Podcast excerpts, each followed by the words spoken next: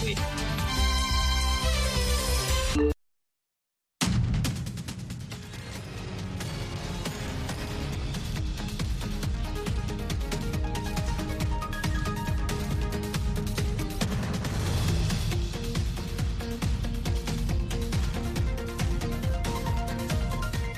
大家好，欢迎收看《美国观察》，我是平章。首先来关注今天的新闻。拜登总统星期三抵达以色列，开始了他的中东之行。拜登在特拉维夫的欢迎仪式上谈到了美国与以色列深入骨髓的牢固关系。拜登表示支持以两国方案解决以色列与巴勒斯坦人之间的问题，并说美国将加深以色列在中东地区的融入。拜登在访问以色列期间，将会晤看守总理拉皮德和反对派领袖内塔尼亚胡。在伊朗势力重新抬头之际，讨论以色列的安全，包括将以色列的防空系统与海湾国家整合在一起。在西岸，拜登将寻求与巴勒斯坦当局重启关系。之后，拜登将访问沙特阿拉伯，与沙特国王和王储会晤。美国国防部长奥斯汀七月十三日在五角大楼会晤澳大利亚副总理兼国防部长马尔斯，双方谈到应对中国挑战。奥斯汀感谢澳大利亚政府支持乌克兰抵抗俄罗斯入侵。他表示，美澳双方都希望在太平洋地区加强以规则为基础的秩序，特别是在面对中国试图扩大影响的情况下。马尔斯表示，中国的军力增强对两国构成重大挑战。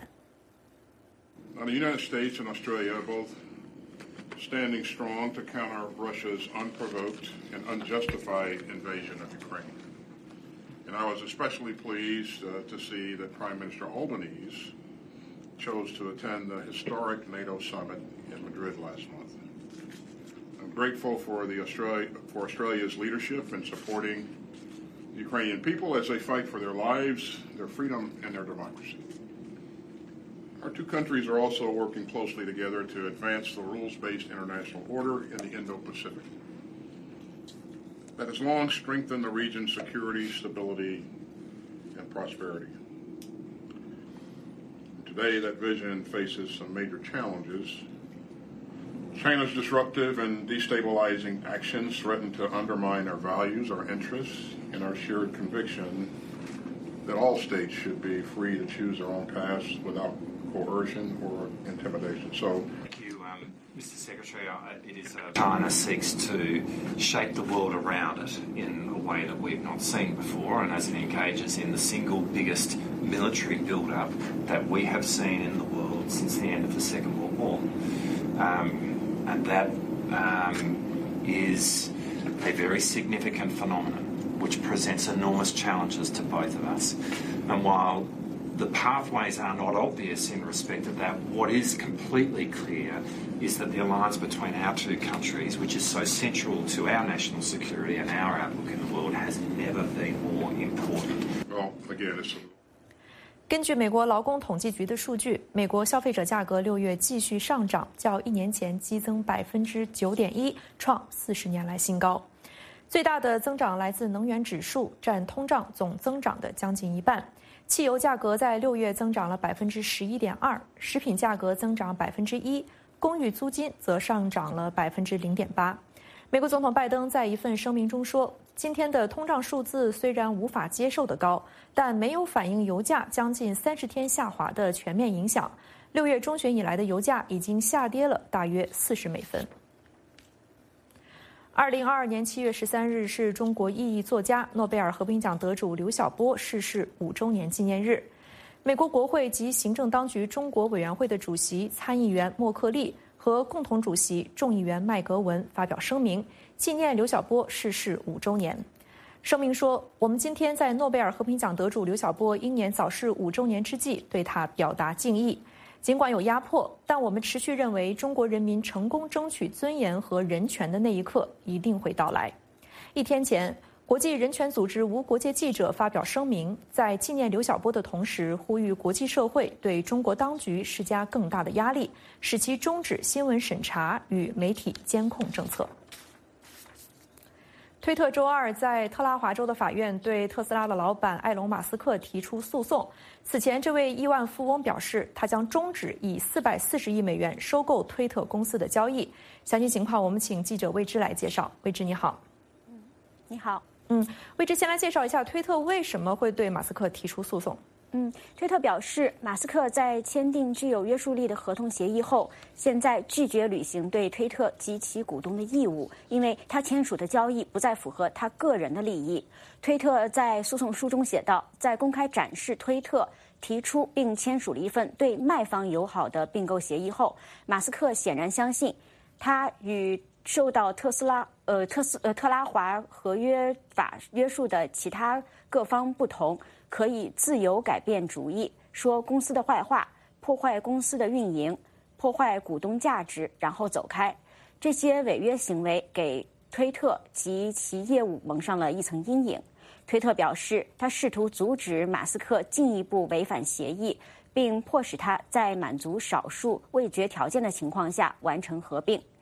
马斯克上周五宣布，他将终止收购推特的交易，理由是推特违反了并购协议的多项条款，因为双方对平台上虚假账户的数量存在分歧。马斯克今年四月提出以四百四十亿美元收购推特的协定呃这个提议，而推特。这个董事会则是在四月二十六日决定接受马斯克的收购提议，双方并为这项呃并购协议签署了一项协议。但是并购协议签署不久，马斯克便开始抱怨推特上虚假账户和垃圾邮件的问题，还曾一度将这个交易案搁置，导致推特的股价一跌再跌。At the outset, I think we should say that bots are pretty easy to create on Twitter and other platforms. Uh, and frankly, the primary way China and Russia use them is either to share uh, share via likes or retweets certain information intended to deceive or confuse the public, or they put out their own propaganda on the site and also use the, the bots to prop that up. Uh, but again, Twitter has been very, has been less than transparent in its practices to thwart this threat, and it makes sense that Elon Musk would not want to buy an entity rife with fake accounts propping up CCP talking points or talking points from the Russian government. 所以，就是虚假账号是一个问题的症结啊。那再给我们具体的介绍一下这些虚假账号到底是什么？ 嗯，虚假账号呢，有时候被称为机器人、垃圾邮件或者垃圾邮件机器人。指的是模仿人使用推特的不真实账户。一些虚假账户是自动化的，但其他虚假账户是由人操作的，这使得检测它们变得非常的复杂。那虚假账户呢，可以向人们推发推文、分享推文、关注或者被其他人关注等等。那多年来，马斯克一直在推特上表达对虚假账户的担忧。二零二零年来，他出他在出现在这个推特员工的活动中。并鼓励公司采取更多的措施，防止和删除虚假账户。那在六月六日的一封六段式的信件中，马斯克的律师要求推特提供更多的信息，称该公司拒绝马斯克披露其平台上虚假账户的数量的请求。律师说，这相当于对交易的明显重大违约。称这赋予了马斯克解除协议的权利。那第二天，推特就同意允许马斯克直接访问每天流经该公司网络的数百万条推文。那自2013年上市以来，推特估计其账户中约有百分之五十，呃，百呃百分之五是虚假账户。但是。推特确实允许虚假账户，并且更喜欢将这些账户称为机器人账户。那推特鼓励其中许多账户将自己标记为机器人，以提高透明度。那该该公司辩称，其中呢许多账户提供了有用的服务。推特将好的机器人账户定义为帮助人们找到有用、有趣和相关的信息的自动化账户，可以自动的提供包括股价、地震、新冠疫情等信息。但其他的虚假账户则被政府、公司或不良行为者用于不良目的。有时，虚假账户被用来攻击名人或政客，并在网上为他们创造一个敌对的环境。那在二零二呃二零一六年的总统大选的时候，俄罗斯使用虚假账户冒充美国人，并试图在美国选民中制造分歧。那中国也用虚假账户传播虚假信息。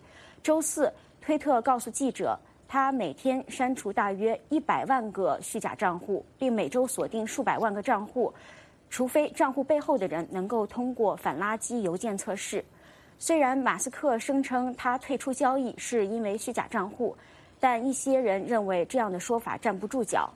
ProPublic 的调查记者杰夫高告诉美国之呃美国之音，他认为呢虚假账户的说法不是很合理，肯定不会达到并购协议要求马斯克消除取消这项交易的重大不利事件的程度。他说，确实让人感觉到马斯克后悔向推特提价呃提议如此高的每股价格。马斯克是四月份提出的以每股五十四点二美元的价格收购推特。那上周一盘前交易中，推特的股价已经下跌了百分之五，股价远远低于四月份商定的每股五十四点二元二美元的这个股价交易。呃，周五的时候是收盘于三十六点八一美元。那如果马斯克毁约的话，他可能将不得不支付高达十亿美元的违约金。主持人，嗯，是呃，那么这个纠纷现在在朝着什么样的方向发展？对言论自由会产生怎样的影响？嗯，前美国国防部的高级分析人士但·盖瑞特是这样说的：他认为呢，随着法律的诉讼的发展，推特将不得不公开更多关于虚假账户的信息。他告诉美国之音说，推特将不得不发布更多消息来为自己辩护，并反驳马斯克声称他没有提供信息，或者他关于机器人账户数量的陈述不不准确，或者是更糟的说法。那他也可能会需要发布更详细的信息，以捍卫其估计推特机器人或垃圾邮件流量数量的架构和方法，因为这似乎对马斯克对该公司的指称具有重大意义。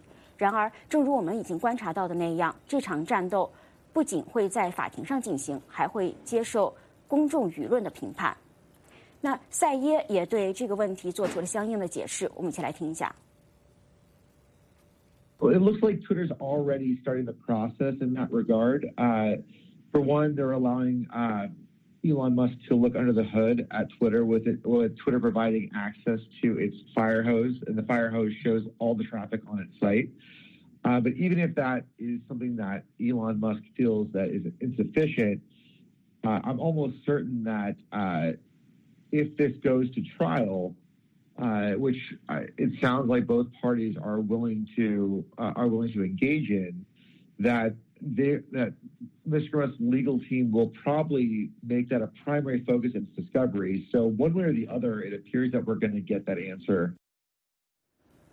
盖瑞特则认为呢，推特和马斯克的纠纷进入法庭程序，还有可能卷入围绕呃言论自由的更广泛的道德、法律和政治问题。那以及在推特或其他社交平台上取消有争议的人和观点。那塞耶则认为这场纠纷需要国会采取行动。我们一起来听一下。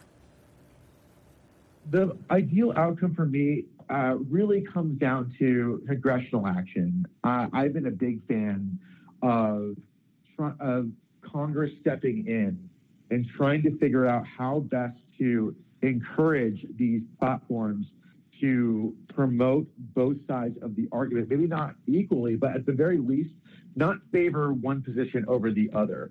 And one way you can do that is put on a public accommodation that basically articulates that these companies cannot use their uh, cannot use their curation methods to promote one side or the other uh, in terms of political speech. Now, that doesn't mean all speech is, is equal, but it does certainly point to the idea that, at the very least, platforms should be unbiased in terms of how they use these particular uh, these particular moderation practices. And you know, I'm very much uh, uh I'm very much a big fan of Elon Musk trying to even the odds in this way. Uh, it, it, but essentially, this comes down to Congress, not not through the uh, charity of billionaires, to get us a platform that allows us to freely express views that may be contrary to ours freely and openly. So my, my personal uh, view is that I would like, I would rather see congressional action out of this 好的，谢谢未知的连线报道，谢谢。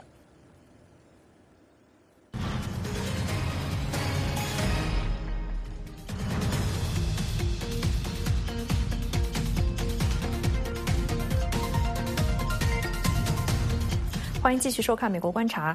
七月八日，日本前首相安倍晋三遇刺身亡。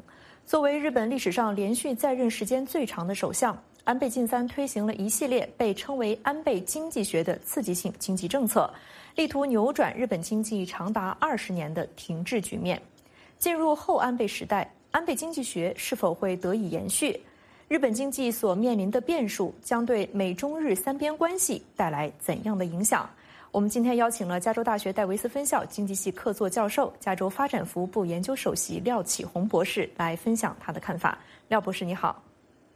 李长你好，嗯，呃，在谈论安倍经济学之前啊，我想先请您简要的来谈一谈今天有关美国经济的一条新闻，就是美国六月份的消费者价格指数较去年同期上涨了百分之九点一，达到四十年来的最快增长。您觉得这背后的主要原因有哪些？另外，这样的一种通胀数据啊，对于美国经济的前景和美联储未来的行动会有哪些预示呢？是我们啊看到刚公布的六月份的这个啊消费者物价指数比去年同期上涨了百分之九点一，九点一里面其实主要的部分是能源的推升。我们知道能源从去年开始啊，还有从今年开啊一直到今年啊，就是因为呃乌俄战争的关系，还有全球这个啊重启的缘故，所以说啊这个呃能源价格，我们不管是在啊这个原油啊，还有这个天然气，还有各方面，还有这个呃民众在加油站加油都感受到这个痛感。啊，但是我们看到这个过去三十天，呃，能源因为呃全球对于未来经济发展前景担忧，所以我们看到能源原油价格已经开始下跌，而且这个加油站的价格也开始下跌。那拜登总统已经发发发表一份声明，说这个数字是无法接受的高。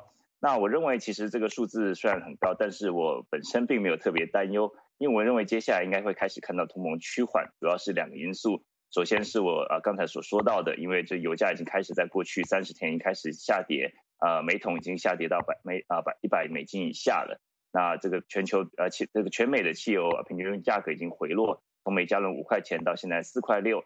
那这个六六月者的消费者物价指数还来不及反映这个数字，我相信七月份应该就可以反映了。那另外一个就是我们看到核心通所谓的核心通膨，就是把能源和食物排除在这个通膨数字之外的话，这个年增率其实已经开始啊，我们看到增率已经开始下跌了。那就是从四月份的年增率六点二。到五月份六，然后到这个呃呃这个六月份的五点九，我们看到它增幅是开始慢慢趋缓的，所以我们看到这个呃联储会升息的这个效用已经开始开始生效了。我认为接下来七月份应该可以看到比较平缓的零增率，到年底应该可以看到比较有意义的抑制。的前景啊，对于其他国家，尤其是像日本这样的很亲密的贸易伙伴，当然也会有相当的影响。那就日本自身的经济而言，安倍经济学在过去的十年里是扮演了非常重要的角色。能不能先请您来带我们回顾一下，什么是安倍经济学？它主要包含哪些政策？是的，我们在谈安倍经济学之前呢，我们需要了解一下安倍晋三在二零一二年担任首相之前的日本经济。在安倍上任之前，日本从一九呃九一年到差不多呃二十年到二零一二年，处于这个二十年经济不景气，然后长期受到通通货紧缩之苦，消费力不足，一般民众的薪资这个基基本上是没有涨的。那日本的这个呃 GDP 成长，呢在那二十年间，每年平均只有大概零点八而已，低于全经全世界的平均。那在股市在这二十年间跌到只剩下四分之一，那很多经济学家认为日本经济大概就就此沉沦了。所以说这个是安倍上任的时候的经济背景。那他上任之后呢，就非常积极的扮演这个经济改革推手，然后他推出让人津津乐道的这个叫 Economics，就是安倍经济学，试图对症下猛药。那他呃这个试图以全面的啊全面性的方式来复苏日本经济。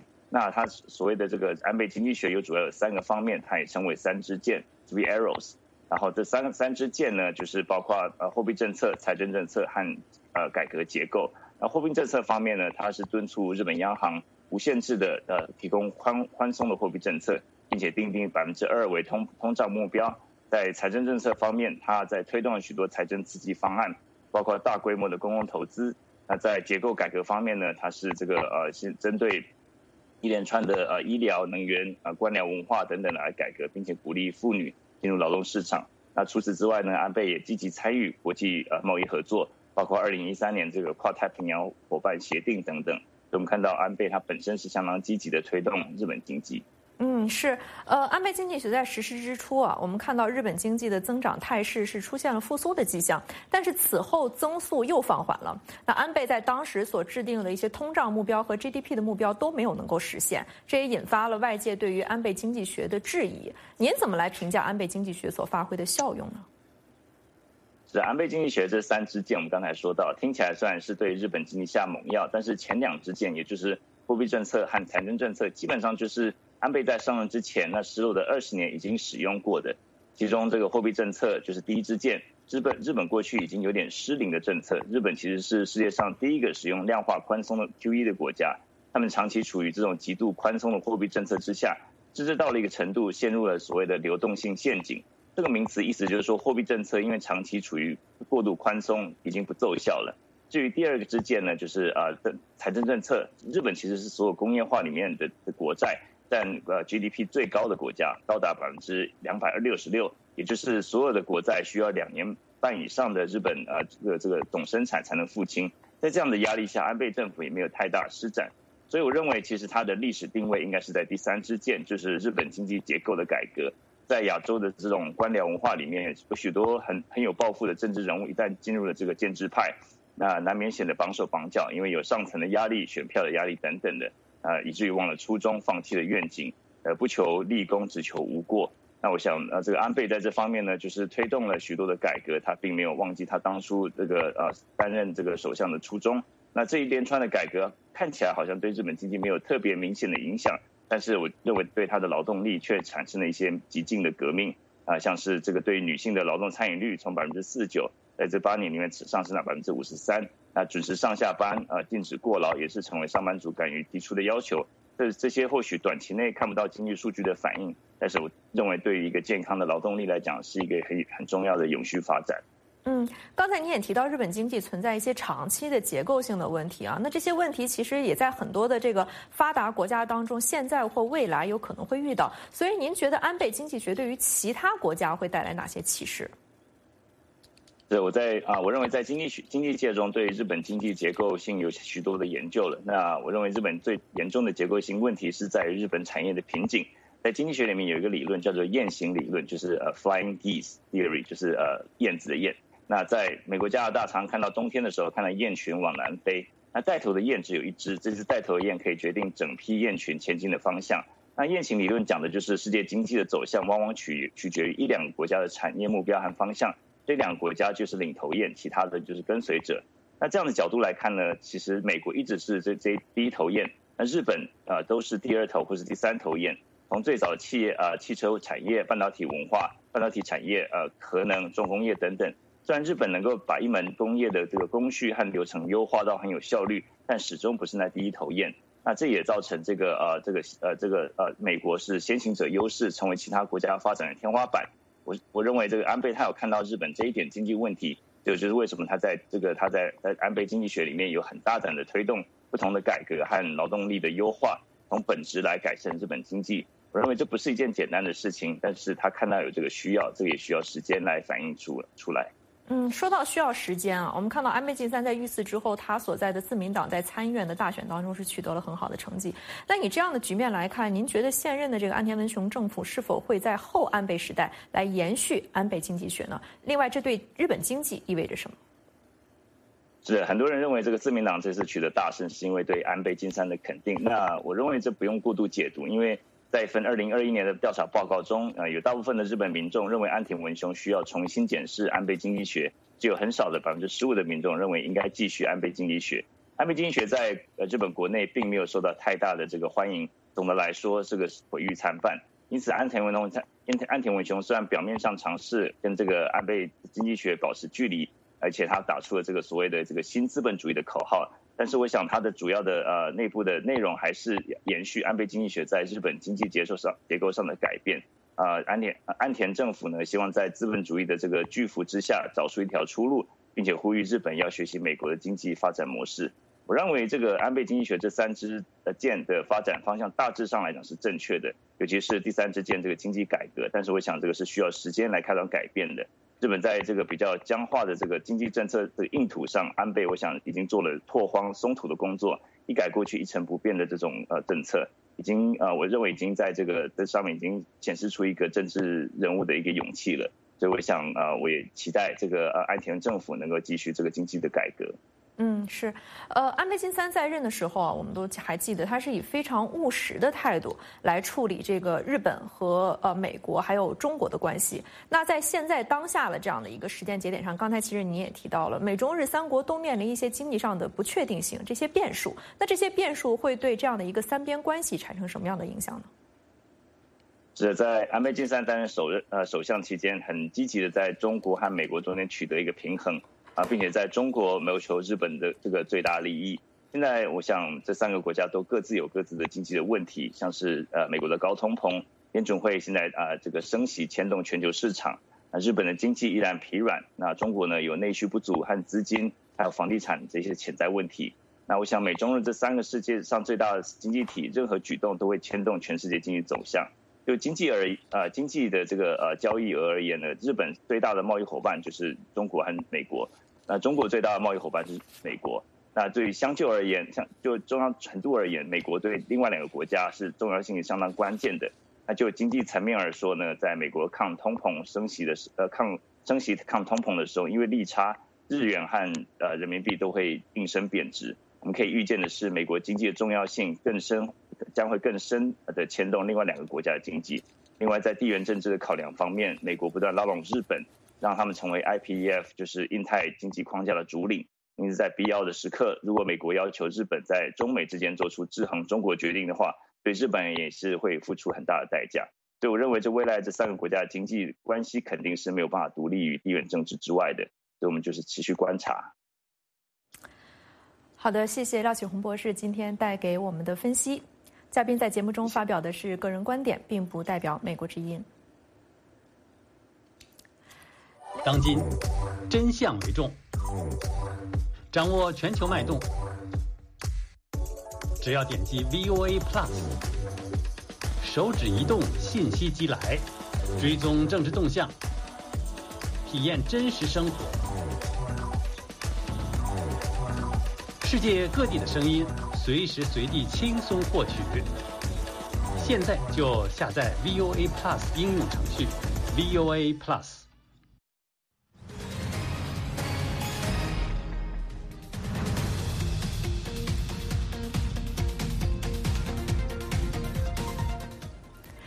联合国文化机构将罗宋汤列入乌克兰非物质文化遗产保护名录。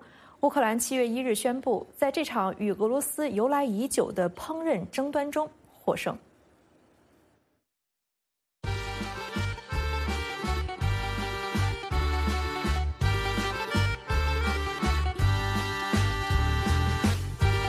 Я вважаю, що для України це також є перемогою, тому що зважаючи, що Російська Федерація Росія завжди хотіла в нас вкрасти нашу. Історію, нашу культуру, і в тому числі наші а, якісь національні а, страви. Вони завжди говорили про те, що борщ це їхньою національною стравою. Тому я вважаю, що визнання а це ж зараз у Франції відбувається це визнання. То я вважаю, що це також є нашою перемогою.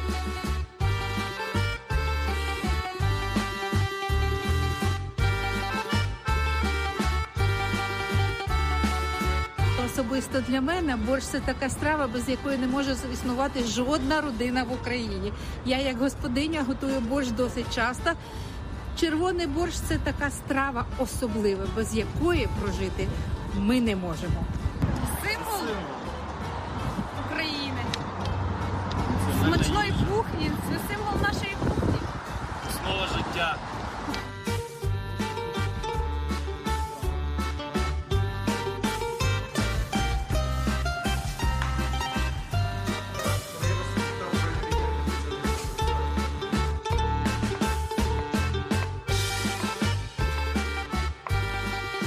Борщ це є українська спадщина, і для приготування справжнього українського борща потрібен лише українець і добрий смак.